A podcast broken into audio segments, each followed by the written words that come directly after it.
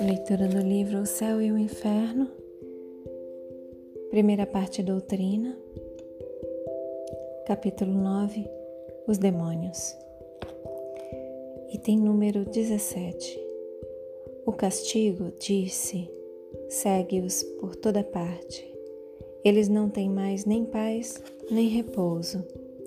Isso não destrói em nada a observação feita sobre o pequeno descanso que gozam aqueles que não estão no inferno, descanso tanto menos justificado quanto, estando fora, fazem mais mal.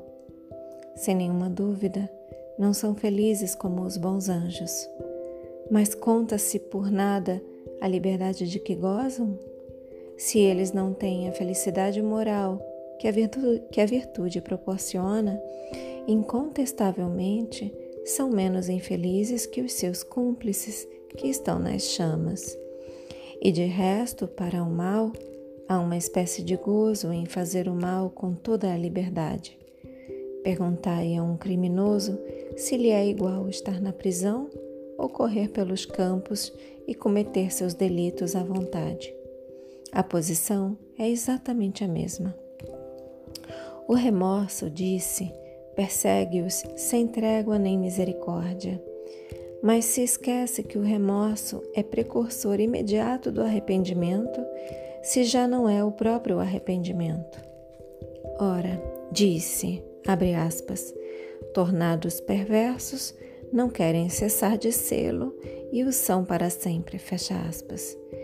Desde que não querem cessar de serem perversos, é porque não têm remorsos se tivessem o menor remorso, cessariam de fazer o mal e pediriam perdão.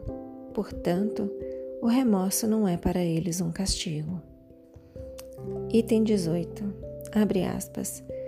São depois do pecado o que o homem é depois da morte. A reabilitação daqueles que tombaram é, pois, impossível. Fecha aspas. De onde vem essa impossibilidade? Não se compreende que seja a consequência de sua semelhança com o homem depois da morte, proposição que de resto não é muito clara. Essa imposs impossibilidade vem de sua própria vontade ou vem de Deus? Se for o fato de sua vontade, isso denota uma extrema perversidade, um endurecimento absoluto no mal. Desde então, não se compreende que seres tão essencialmente maus puderam ser anjos de virtude e que durante o tempo indefinido que passaram entre estes últimos não tenham deixado transparecer nenhum traço de sua natureza má. Se é a vontade de Deus, compreende-se ainda menos que inflija como castigo a impossibilidade de retorno ao bem depois de uma primeira falta. O Evangelho não diz nada de semelhante. Item 19. Abre aspas. Sua perda, acrescenta-se, é doravante sem retorno e perseveram no seu orgulho diante de Deus. Fecha aspas. De que lhes serviria de não, persever de não perseverarem, uma vez que todo arrependimento é inútil? Se tivessem a esperança de uma reabilitação, por qualquer preço que fosse, o bem teria uma finalidade para eles, ao passo que não a tem. Se perseveram no mal, é pois porque a porta da esperança lhes está fechada. E porque Deus lhes fecha? Para se vingar da ofensa que recebeu com a sua falta de submissão. Assim, para sacrificar o seu ressentimento, contra alguns culpados, prefere vê-los não somente sofrer, mas fazerem o mal antes que o bem, induzir ao mal e impelir à perdição eterna todas as suas criaturas do gênero humano, quando bastaria um simples ato de clemência para se evitar um tão grande desastre e um desastre previsto de toda a eternidade. Tratar-se-ia, por ato de clemência, de uma graça pura e simples que talvez fosse um encorajamento ao mal? Não, mas de um perdão condicional subordinado a um sincero retorno ao bem.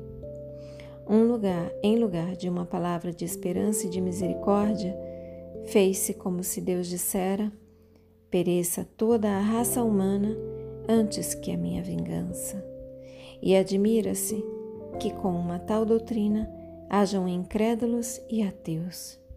É assim que Jesus nos representa seu Pai? Ele que nos fez uma lei expressa do esquecimento e do perdão das ofensas, que nos disse pagar o mal com o bem, que coloca o amor aos inimigos na primeira classe das virtudes que devem nos merecer o céu.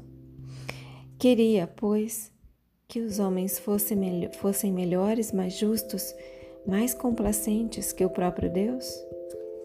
Novamente, é assim que Jesus nos representa seu Pai? Ele que nos fez uma lei expressa do esquecimento e do perdão das ofensas, que nos disse pagar o mal com o bem, que coloca o amor aos inimigos na primeira classe das virtudes que devem nos merecer o céu. Queria, pois, que os homens fossem melhores, mais justos, mais complacentes que o próprio Deus? Fechem os olhos, deixem que essas palavras se aprofundem em vocês. Assumam a intenção de contemplar por mais algum tempo sobre essas palavras. Expressem gratidão aos seus guias, mentores, protetores e anjo guardião. Expressem gratidão a Deus. Agradeçam a si mesmos pela continuidade na leitura. E eu também agradeço a vocês pela oportunidade. Boa noite. Namastê.